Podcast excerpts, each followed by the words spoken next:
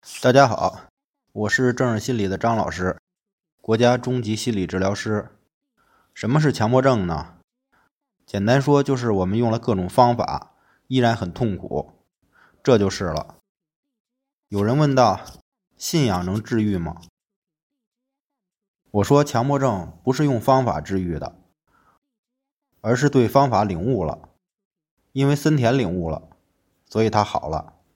很多人好了。是因为他们领悟了，而不在于他们用了何种方法。这也就是我们遇到很多人用了某种方法很多年，或者用了各种方法，都还没有走出来。信仰也是一样，领悟了也是一样。比如佛学里面的空，万象皆空，什么都是空的，生命也是。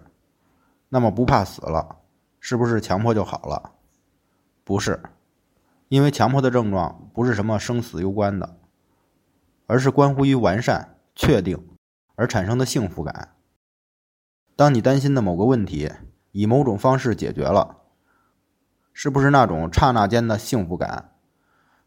所以说，通过心理分析找到困扰的真实原因，转变错误认知体验，那么结果自然就是不执着、接纳、顺其自然。而困扰很多人的，恰恰就是把这些当成治愈强迫的方法，